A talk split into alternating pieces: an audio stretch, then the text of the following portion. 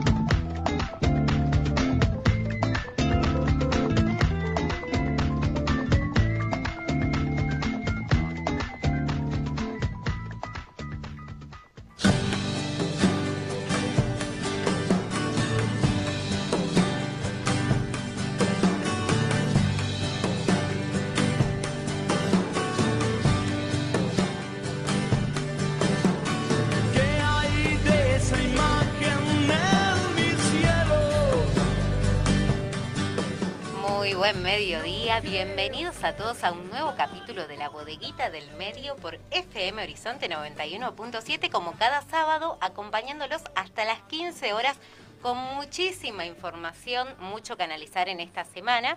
Pero antes, por supuesto, le damos la bienvenida a todo, a todo el equipo. En los controles, el señor Pablo Espoto, muchísimas gracias nuevamente por estar con nosotros. En la producción general y trabajando siempre muchísimo el señor Jorge Colado. ¿Cómo está? Muy bien, Noelia. no eh, para de trabajar usted.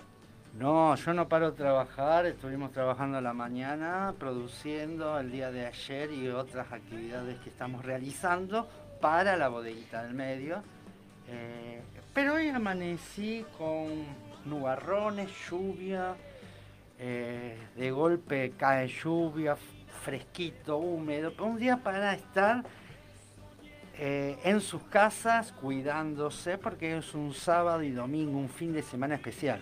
Exacto, que volvemos al confinamiento. Recordemos que después de las medidas del gobierno provincial se había dispuesto que sábado y domingo se volvía al confinamiento total eh, y hay que esperar el día lunes cuáles son las nuevas medidas.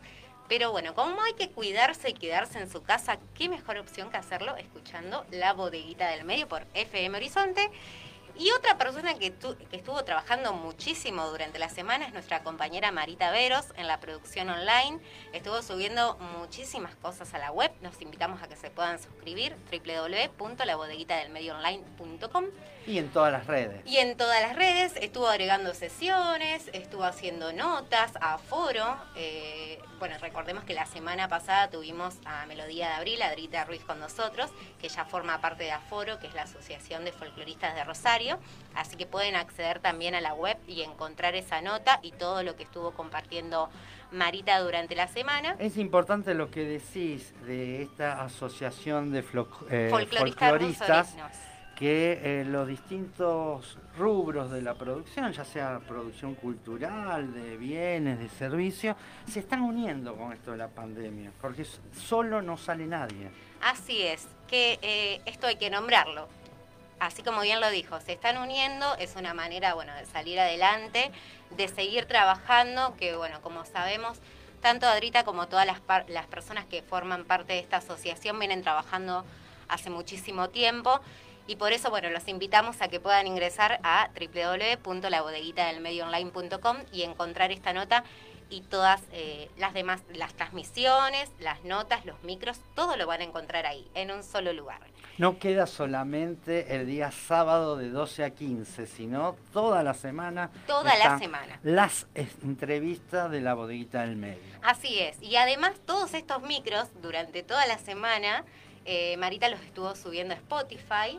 Así que ahí van a encontrar todos los podcasts también. Pero por supuesto ingresando a la página de la bodeguita encuentran todas las redes. Y como dijimos, eh, una semana con muchísimas noticias, una semana movida y se viene un día particular, el día lunes, eh, un día particular para todos nosotros porque es el Día del Periodista. Así es. Que lo vamos a comentar en las efemérides, pero esto tiene que ver con un poco con el tema que traemos a colación hoy, que bueno, como todos sabemos, esta semana se conoció la renuncia del periodista Tomás Méndez. ¿La renuncia o lo obligaron? Lo renunciaron. lo renunciaron. lo renunciaron, lo fueron, así es, de C5N tras un móvil que realizó en la puerta de la casa de Patricia Bullrich. Y acá creo que va a haber varias cosas para analizar. No sé cuál es su sensación y analizar cómo se maneja la, noticia a partir de los distintos monopolios de la comunicación, los medios hegemónicos, especialmente lo que están orientados hacia el poder verdadero, hacia el poder económico, que tomaron esto como que era un scratch, no era un scratch. No era un scratch y como bien lo, dijo Tomás Méndez en, en un Twitter, eh, él no dio dirección y no alentó a nadie a que fuera a la casa de ella a, escracharla. Simplemente estaba haciendo un móvil. Uno puede discutir si era la manera exacta o la manera correcta o no de hacerla, sí, lo podemos discutir a eso. Pero acá el tema es que, ¿qué pasa cuando eso pasa desde el otro lado? No se hace tan público y no se exige una renuncia. Exacto, por eso yo decía que eh, lo que se produce con los distintos medios que tienen los multimedios hegemónicos, especialmente Clarín y La Nación. Casualmente La Nación, uno de sus dueños, La Nación más es eh, Mauricio Macri en estos momentos.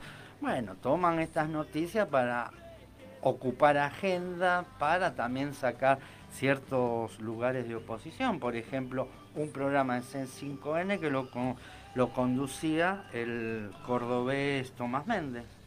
Así es. Es el otro, para la derecha es el otro. Entonces después se construye la noticia atacando al otro. Así es. Bueno, te leo y te cuento un poco lo, qué fue lo que dijo Tomás Méndez en su Twitter. Eh, se defendió a través de un hilo de Twitter en el que explicó que el móvil fue una parodia con un tono humorístico y resaltó que nunca se mostró ni se dio la dirección de la casa de la dirigente de la oposición, que era lo que comentábamos recién. Es increíble que después de ejercer la violencia en todos sus medios, como lo hacen, digan que los otros son violentos, fue lo que tuiteó. Bueno, y es precisamente esto de lo que estamos conversando. No solamente eh, lo lo echaron del medio, sino que lo obligaron a pedir disculpas a Patricia Bullrich. Del, eh, del grupo Indalo, porque también fue despedido de Radio 10. Así es.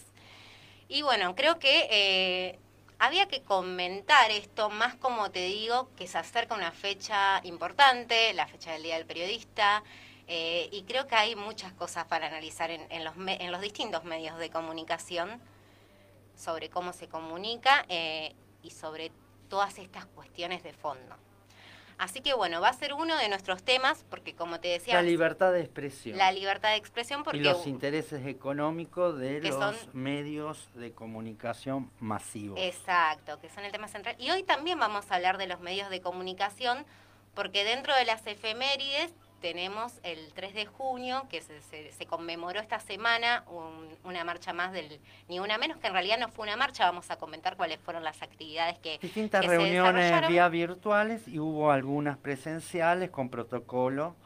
Así es, pero bueno, te decía que vamos a analizar los medios de comunicación porque dentro de las recomendaciones culturales que traemos en el día de hoy, Vamos a hablar de Rita Segato, que como todos saben es una activista feminista, eh, antropóloga, y bueno, traje la recomendación de un libro de ella que precisamente habla también sobre cómo los medios de comunicación tratan los femicidios y cómo siempre es expuesta la mujer y siempre preservado eh, eh, la persona violenta. Entonces creo que esto también hay que comenzar, no comenzar porque ya se está hablando, pero hay que seguir analizándolo. ¿Cómo se exponen a las víctimas? ¿Cómo se expone siempre? Siempre fíjate que el, la foto de, la chica, de la menor, de la persona eh, asesinada aparece por todos lados, las, las exponen y, la, y el violento no. Y después tenemos que escuchar justificaciones como las del, la del juez que habló esta semana, que también vamos a conversar sobre ello, diciendo que no podía entender cómo hubo una violación, cómo el, eh, la persona al tiempo que eh, violaba se podía poner un preservativo. Es un argumento de un juez que eh, no justifica nada como argumento y además es ridículo y parece que está tomando de broma a la sociedad. Es que continuamente parece que nos tomaran el pelo. Exactamente. Y, y por eso precisamente queremos conversar sobre todos estos temas. Además este tema me interesa porque a mí nadie me toma el pelo. Bien, me parece bien que no le tomen el pelo.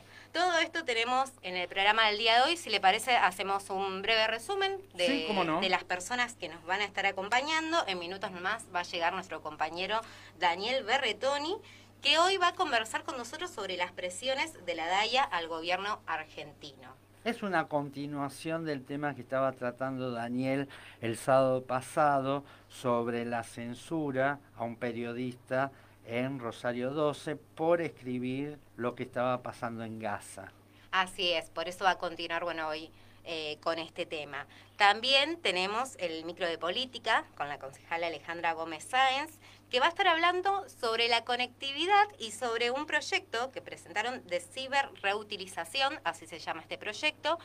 Y en un momento de pandemia donde todos necesitamos de la tecnología, más que nada en las clases, queremos conocer de qué trata este proyecto que eh, precisamente lo que busca es que todos puedan tener acceso a Internet. Sí, tener la herramienta A las herramientas de fundamental trabajo. para eh, cumplir las distintas normas, las distintas eh, el distinto distanciamiento que hay en la sociedad, el contacto estrecho, ¿por qué? Porque hay que utiliz- utilizar para el trabajo, para el estudio, esto de la cibernética, entonces hay un proyecto para dar herramientas a todos. A todos, así es.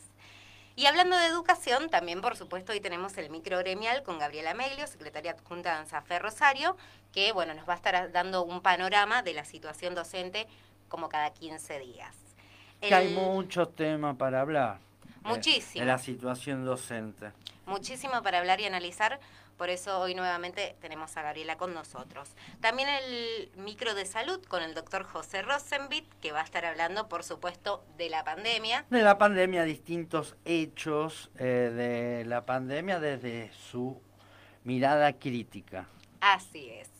Microgremial con Regina Bianchi, secretaria de Acción Política de ATE Rosario, sobre la denuncia de los trabajadores de la salud acerca de bueno, la dramática situación que está atravesando el área de salud. Vamos a conversar con ella sobre eso. Y también sobre los reclamos que expusieron el 3 eh, de junio, como decíamos, en un nuevo Ni Una Menos. Hicieron una concentración con distintos reclamos, así que vamos a conversar también sobre ello. El micro internacional con nuestra compañera Ariana Forte, por supuesto analizando toda la situación internacional. Lo que pasa en Rusia, lo que pasa en Estados Unidos y Nigeria. Así es. Y acá, Y acá juegan- lo mezclamos, como vos decías antes, de esta herramienta que necesitamos de ciber, la cibernética, el trabajo virtual, con la tecnología y las prohibiciones de Facebook. Así es, acá van a jugar un papel muy importante en las redes sociales, tanto Facebook como Twitter. Así que vamos a conversar con ella sobre eso. El micro de emprendedores de la mano de nuestra compañera Marita Veros, que eh, nos va a estar comentando cómo organizar el contenido en Pinterest. Bueno, uno se pregunta cómo hacerlo. Marita hoy nos trae las claves. Usted tiene Pinterest. No lo uso porque no lo entiendo todavía, pero bueno, hoy Marita precisamente me va a sacar todas las dudas. Después le preguntamos a Pablo, que es experto en Pinterest. Él es experto. Bueno, perfecto, le vamos a preguntar también. Por supuesto, las efemérides no pueden faltar. La entrevista cultural, hoy vamos a estar hablando de una obra que estrena la semana que viene de manera virtual, por supuesto, por todas las disposiciones sanitarias. Se llama Las Rotas. Las rotas, vamos a ver ¿Así de se qué llama? se trata. Y vamos a hablar con uno de sus protagonistas. Todo esto tenemos en el programa del día de hoy. Va a ser un programa muy movido. Lo único que no te pido, porque hay mucho contenido, que pasemos un tema de los palmeras, Zabalero, basta. Basta No lo quiere con escuchar más. Zabaleros. Está cansado de escucharlo. Toda la noche escuchando ese tema, radio que ponía, tele- cable el- televisión. sí, terminé, terminé viendo carna- eh, el canal Gourmet. Ahí no pusieron ningún tema de los palmeras. Bueno, aprovechamos para felicitar a los hinchas de Colón por el Sí, por triunfo. supuesto. Así que eh, les mandamos un saludo a todos. Vamos a la música, le prometo que no va a escuchar los palmeras. Llega Fito Páez con Al lado del camino. Ahora también estamos en la web www.labodeguitadelmedioonline.com. Sábados de 12 a 15 horas. La Bodeguita del Medio. Un espacio de creación colectiva.